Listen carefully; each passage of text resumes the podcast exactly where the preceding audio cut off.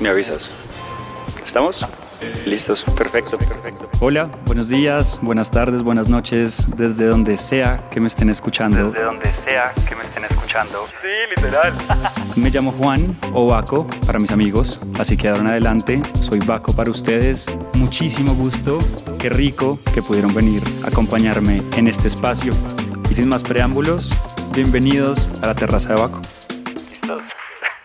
Hola, oigan, buenos días, bienvenidos a la terraza de Baco. Hoy estoy demasiado emocionada porque creo que ya vieron a mi invitada, pero además de, de, la emoción que me va a tener hoy acá, es que estoy muy emocionado porque hoy oficialmente comienza el especial de Pride en la terraza de Baco. Yay. Estoy demasiado feliz, o sea, para la gente que me conoce y si no, para mí Pride es demasiado importante, o sea, de verdad, como que es algo que siempre he intentado celebrar mucho desde que salí del closet, me parece demasiado importante también como visibilizar estos temas, etcétera. Entonces, bienvenidos a Pride en la terraza de Baco. Todo este mes vamos a tener pues especiales, Especiales. invitados, gente chévere, Cool. como la comunidad para hablar de temáticas como un poquito pues alrededor de este tema. Entonces, pues nada, Avi, bienvenida. Gracias por estar en la terraza de Baco. Qué, Qué emoción. hermoso, me encanta estar aquí. Muchas gracias por invitarme y más hablar de un tema que yo también estoy de acuerdo que es tan lindo y tan importante como Pride. Total. Y quisiera comenzar hablando de un tema, y es que hay mucha gente que dice que, que Pride no es importante, ¿no? O sea, que no es necesario, que esta gente LGBTI porque se pasan haciendo marchas, que porque ponen videos, que porque... O sea, para ti, ¿qué significa Pride primero? ¿Y por qué es importante que celebremos el mes del orgullo? Pues literal, aquí va a ser muy chistoso, pero para mí Pride es tal cual la, la definición o la traducción en español de la palabra orgullo. Y si tú te pones a pensar esa definición, la palabra es demasiado divina. O sea, orgullo es cuando tú te sientes feliz, te sientes perteneciente literalmente a algo donde dices, esto es mío. O sea, cuando uno se siente orgulloso de algo es porque es como he trabajado o he alcanzado o me gusta lo que tengo y por eso estoy orgulloso. Uno está orgulloso de muchas cosas en la vida, de no sé, de su familia o el típico papá que está orgulloso cuando su hijo tiene algún logro, no sé, en la universidad, en el colegio, es porque es como, wow, es, es pertenencia y además es como felicidad. Entonces son esas dos cosas reunidas. Para mí, el Pride en verdad es algo que, a diferencia de lo que dicen muchas personas, se tiene que celebrar y creo que se tiene que celebrar no por otra cosa que por visibilizar. O sea, eh, me ha pasado muchas veces que he escuchado el típico de que es como cuando dicen, pero ¿por qué se celebra el Día de la Mujer y no hacemos tanto revuelo por el Día del Hombre? O ¿por qué se celebra el el- el Pride Street y no el Pride Día heterosexual. de los heterosexuales? Y hacen como cara de, pues, todos resentidos, pues, y es como, espérate un momento, el hecho de que,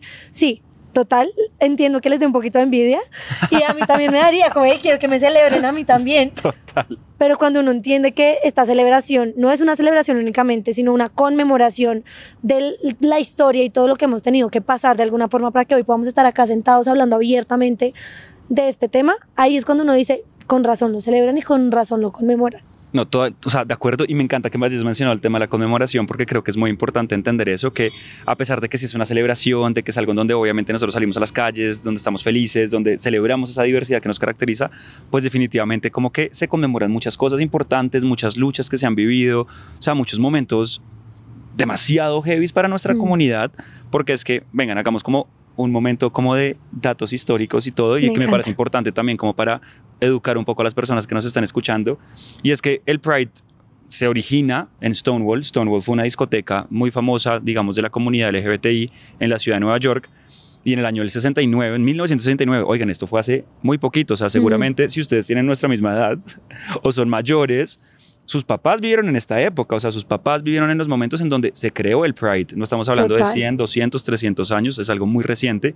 ¿Y qué fue lo que pasó básicamente para resumirles la historia? Estaban en una discoteca, llegó la policía, comenzó a hacer obviamente un allanamiento terrible, a maltratar, a discriminar, a violentar y agredir a las personas de la comunidad y esta gente se mamó porque pues ahí solo Sí. había discriminación tales y pues comenzaron a haber marchas, marchas, marchas y ahí se originó el Pride. Y yo te voy a decir una cosa y te lo voy a complementar, yo que soy una ñoña y me encanta. Me encanta esto, o sea. Eh, En realidad esto no fue un hecho aislado, no fue como que ese día llegó la policía y ya, sino todos los días llegaban allá a la policía a saquear y hacer allanamientos y a llevarse a la gente solamente por el hecho de ser gays, o sea, o porque llegaban, por ejemplo, pues lo que en ese momento llamaban travestis, que hoy sabemos que hay un montón, pues que se abren un montón de, de cosas diferentes.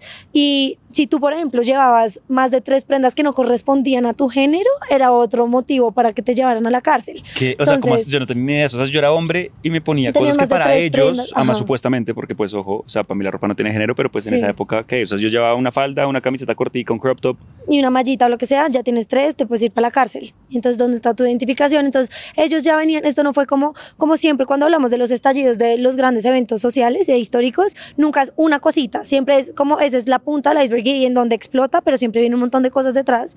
Y pasaba que ya la comunidad estaba, lo que decías tú, hasta acá del tema de ser discriminados, o sea, de ser penalizados solamente por querer a otra persona de tu mismo sexo o por tú sentirte diferente a lo que estaba socialmente establecido.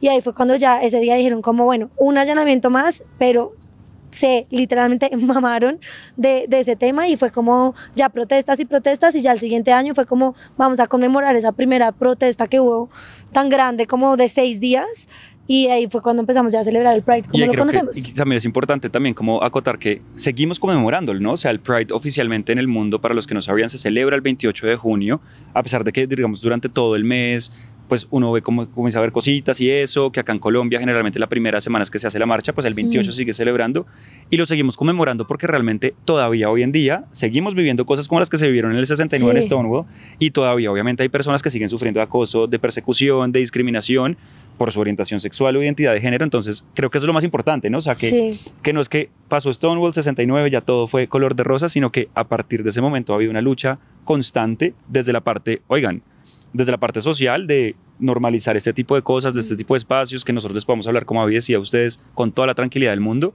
pero también desde el aspecto político, desde el aspecto, pues, o sea, E igual nosotros somos unos privilegiados, porque listo, en Colombia se despenalizó también hace rato y hoy en día nuestra sociedad está mucho más abierta, pero no se nos puede olvidar que no estoy segura de la cifra, pero al menos en más de 70 países todavía es ilegal ser gay. Ahí te la tengo, te la ver, tengo. te dámela, la tengo porque por había hecho un, un video sobre esto. Eh, hay 62 países en este momento, 62 países en donde Avi o yo estaríamos presos literalmente Por ser por ser gays, bisexuales. gays, bisexuales, lesbianas, etc. 62.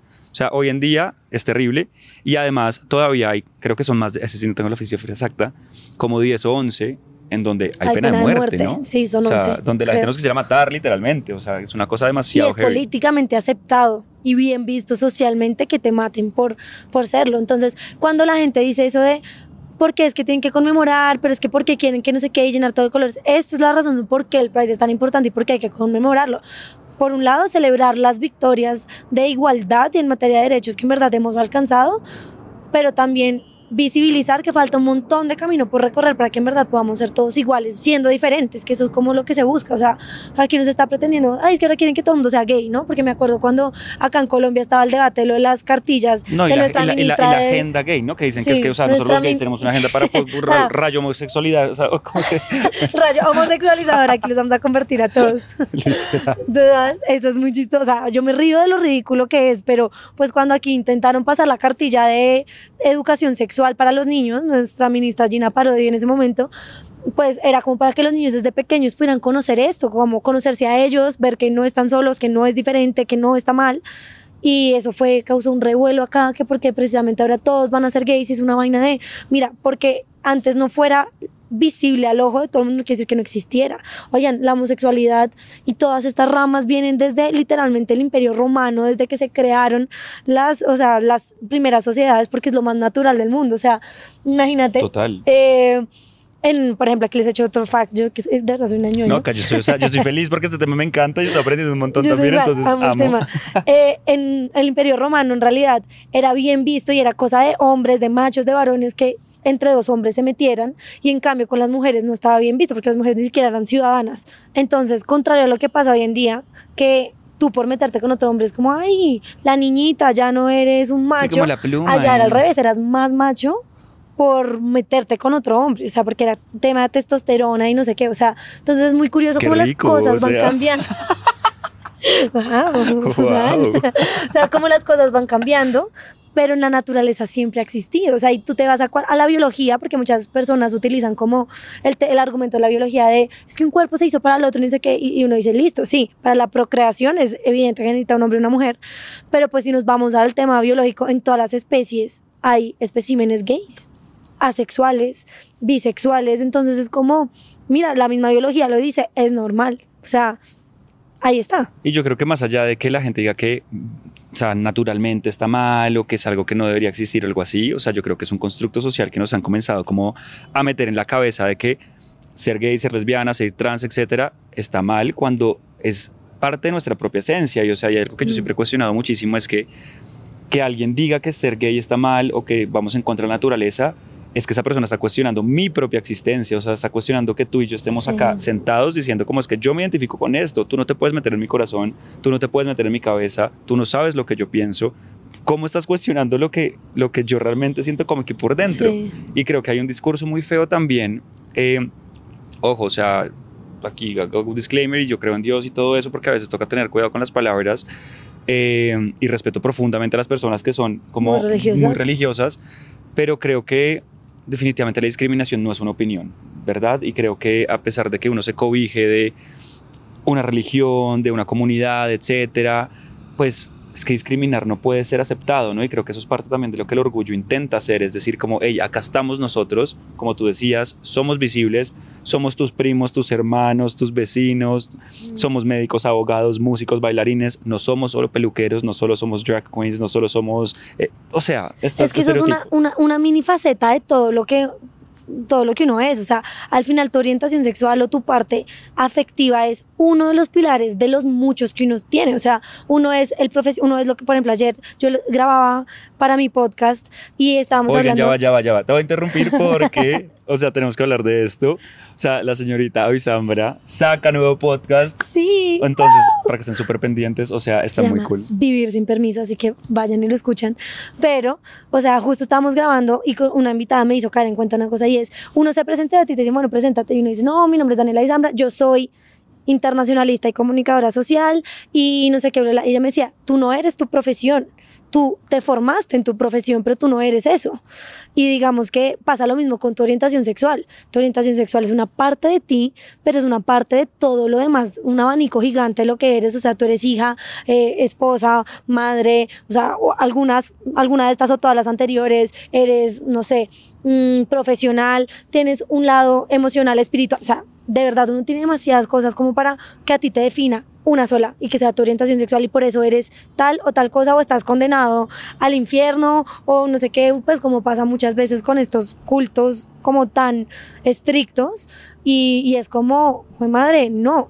Y digamos que cuando, cuando a mí también me dicen mucho como, ok, hoy en día, ¿por qué celebrar el, el orgullo, por lo menos en Colombia, que ya se ha avanzado mucho en materia de derechos? Yo decía, ni siquiera por el tema de los demás, sino por el tema de uno mismo. O sea, no sé si a ti te pasó, Juan, porque nunca hemos hablado como de, de tu proceso y de tu coming out como tal, los dos, pero el tema de salir del closet, esa frase, es un proceso. El hecho de que uno tenga que vivir ese proceso y lo hayas culminado de alguna forma, merece celebrarlo. O sea, lastimosamente todavía no es tan normalizado el tema de ser gay, que te lo enseñen desde chiquito como mi amor, si a ti te gustan los niños o las niñas, está bien conmigo. O yo creo que ninguna familia hoy en día de nuestra edad, yo creo que de pronto gente como más chiquita. que sí puede ser como, oye, todo bien, vale huevo, pa'lante.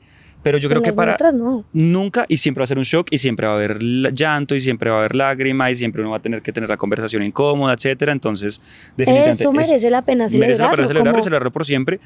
Y además voy a hablar de algo muy personal y es que yo realmente siento que que una de las cosas por las cuales yo vine a este mundo es para, a partir del privilegio y de verdad la fortuna tan infinita que he tenido de crecer en el contexto en el que crecí, de contar con mi familia, de mis amigos que me han apoyado, yo siento que yo tengo que dejar un granito de arena y avanzar un poquito en materias de derechos LGBTI, sobre todo de la igualdad en la sociedad, y con que toque a una persona, a dos personas, abriendo estos espacios, creo que habré cumplido mi deber en ese sentido. Entonces, por eso también hay que celebrarlo y seguir visibilizando, ¿no? Y ahorita, pues, sabí que decías lo del tema de Colombia pues que nos sí hemos avanzado en, muchos temas, ¿no? Y creo que la política y pues la, legislatura afortunadamente nos protege porque pues es legal casarse, es legal la adopción, etcétera, a pesar de que hay un poco de trabas y que pues no está todavía terminado de inventar.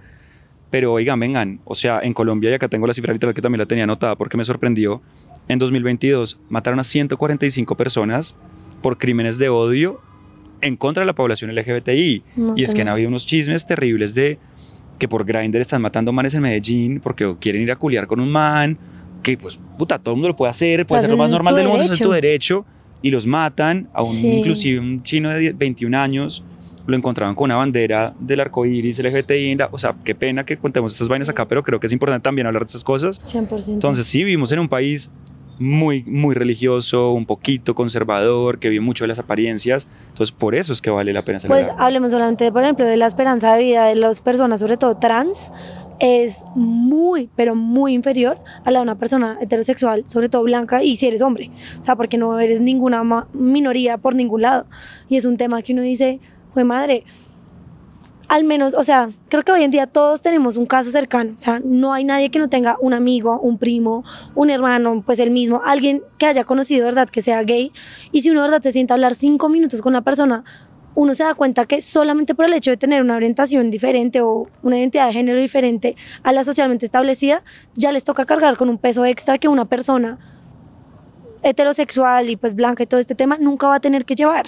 Y es como, es una maleta extra que tú vas a llevar y, y tienes que cargar con ese peso y a algunos les va mejor que a otros. Creo que tú y yo hemos sido muy privilegiados en el tema de una familia que lo acepta y que de todo, pero cuánta gente de verdad su familia nunca le vuelve a hablar y que de ahí es de donde nace toda esta idea de las familias, por ejemplo, eh, de, de las casas. Sí, que de tú los bulbos y de las casas y todo eso, total. viene de crear una familia porque su familia los rechazó y nunca les volvió a hablar. Entonces, si tú eres una persona, no sé, heterosexual, que por ejemplo muchas veces te has preguntado, pero ¿por qué? ¿Cuál es la necesidad de verdad de que hagan este Pride? ¿Y por qué yo no tengo un Pride?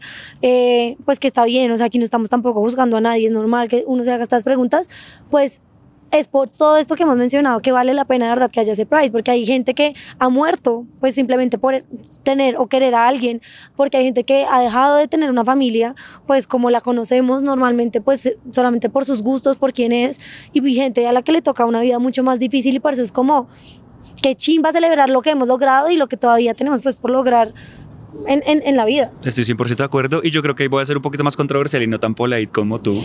y yo sí les voy a decir, si ustedes alguna vez han preguntado que por qué no hay un Pride para los heterosexuales, oigan, de verdad no sean chistosos. O sea, creo que es algo que, que se sale de, de toda lógica, o al menos en, en mi cabeza no hace sentido, porque es que les dejo algunas preguntas. O sea, una persona heterosexual, como tú decías, Avi, si alguien heterosexual está viendo esto, si ha tenido miedo de pronto de tener que aceptarle a su familia que le gusta a alguien, que si ha tenido miedo de agarrarle la mano a su pareja en Mm. público y mucho más de darle un beso, o si tal vez ha llorado y llorado y llorado y llorado intentando sacarse cosas a la fuerza de su cuerpo y de su corazón, porque su iglesia o la comunidad en la que vive dice que si es así, pues le van a llevar al infierno. O sea, yo creo que Sí. una persona heterosexual nunca en la vida va a vivir este tipo de cosas. Entonces, creo que hace parte de esto. Y ahorita mencionabas un tema muy importante y muy chévere y es el tema de la comunidad, ¿no? Y es el tema de la importancia de las familias, de cómo Pride también visibiliza esta comunidad. Y me gustaría que habláramos de eso. O sea, para ti, además de cuál es la importancia del Pride, que ya le hemos respondido, ¿cuál es la importancia de la comunidad LGBTI? Porque mucha gente dice como, lo que estamos hablando para la agenda, no sé qué cosas, pero ¿por qué? Pero que yo no tengo una comunidad heterosexual, pero ¿por qué tienen que hacer comunidad? ¿Por qué es importante? A mí me parece que la comunidad es muy importante y aquí voy a ser, no sé si un poquito controversial, pero dentro de la comunidad algo que es muy importante son también los aliados. Ninguna lucha que haya logrado un cambio sustancial en la sociedad lo ha logrado sola. O sea, Menos cuando estamos hablando de una minoría. ¿no? Porque es que una minoría necesita de las mayorías para que pues comiencen a haber si avances. hablamos, por ejemplo, del movimiento de los derechos de los negros en Estados Unidos, nunca se logró nada sustancial hasta que no tuvo el apoyo de la comunidad blanca que salió a decir, hey, ¿qué es esto? Porque entonces la minoría necesita la mayoría para que algo cambie, ¿no? Porque si sigue siendo una minoría, pues no van a pasar leyes solamente para un grupo pequeño. Necesita que sea para todos. Lo mismo pasa en este tema. O sea, eh, para mí la comunidad incluye a todos esos aliados. O sea, mi hermana, por ejemplo, es una persona, mi hermana es súper heterosexual y mi hermana todo el mundo piensa que es gay, precisamente de lo aliada que es, pues porque tiene un montón de amigos gays. Eh, mi hermana le encanta literalmente salir y marchar y el arco iris y de todo.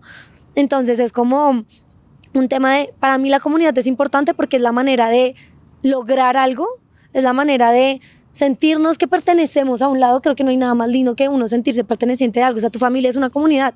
Tú sabes que tienes cosas en común con ellos, que compartes cosas con ellos y además somos personas sociales. O sea, los seres humanos no, no venimos solos al mundo y nos quedamos solitos. Necesitamos todo el tiempo estar en comunidad.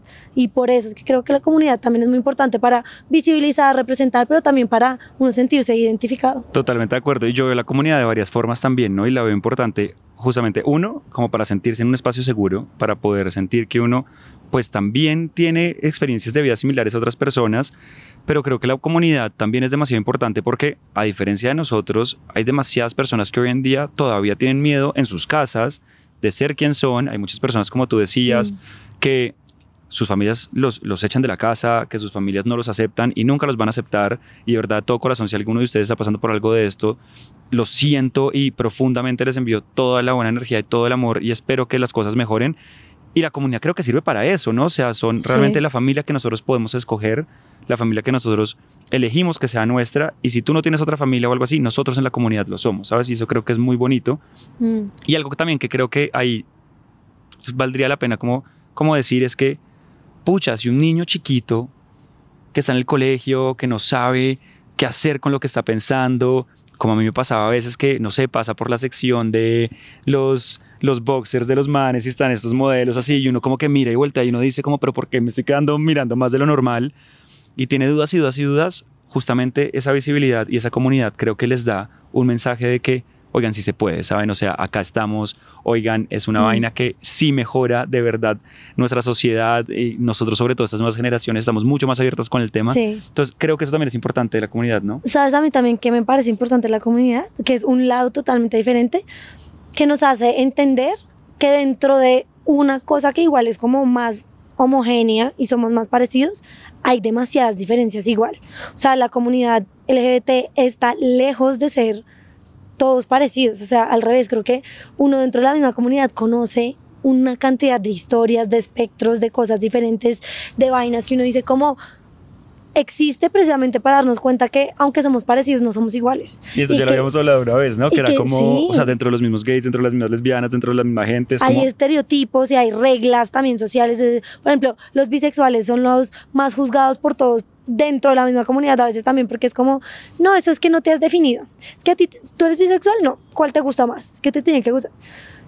Ey, estamos precisamente hablando de, soy yo el que tiene que decidir mi propia identidad, mi propio esto, porque me estás ahora tú tratando de imponer cuando venimos luchando, porque no nos impongan. O sea, es exactamente lo mismo. O sea, es como una vaina de, hmm, conozcamos que también no tenemos por qué ser iguales dentro del mismo grupo. Totalmente de acuerdo.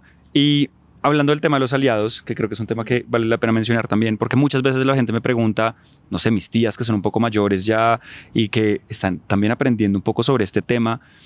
Hey Juan, ¿yo cómo te puedo apoyar? ¿Sabes? Hey Juan, ¿yo cómo puedo ser aliado? ¿Cómo puedo hacer para apoyarte y demostrar que te apoyo y te amo?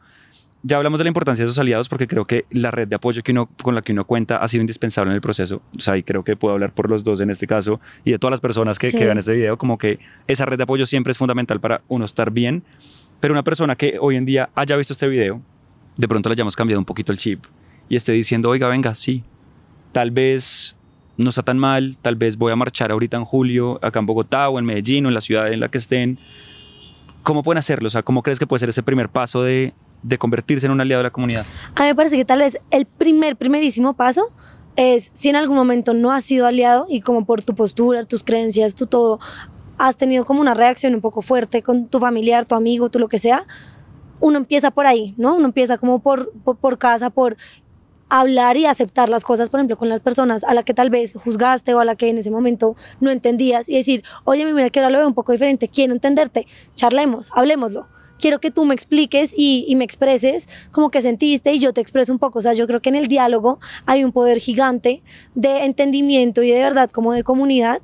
O sea, yo me acuerdo mucho de una persona pues que era como la tía de alguien que acaba de salir del closet y no lo entendía mucho, o sea, era como yo no entiendo, esto pues para mí no es normal, que es como la reacción del 95% de la gente.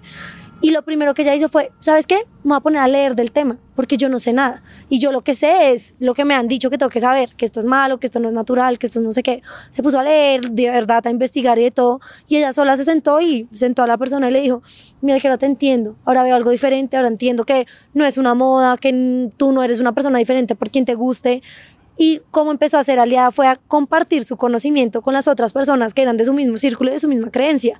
Y eso no, no tiene idea del poder que tiene. O sea, tú para ser aliado no tienes que pintarte la cara a la bandera y salir a decir es que soy aliado. En tu mismo círculo puede serlo. O sea, este tipo de conversaciones, fomentar como el discurso con gente a veces que puede ser muy cerrada y poner como datos y cosas sobre la mesa es una excelente herramienta como para en verdad ser un aliado de verdad, como entiendo que pienses esto, pero mira las cosas por este y este lado.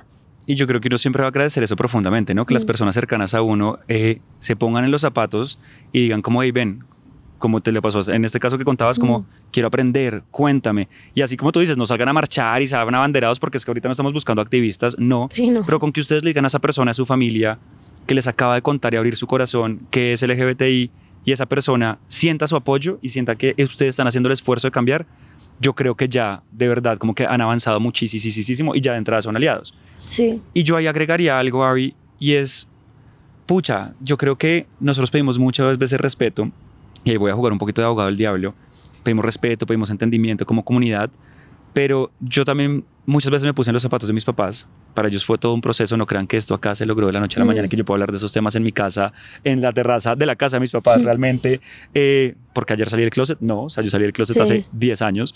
Em, Wow. Sí, hace ya bastantico.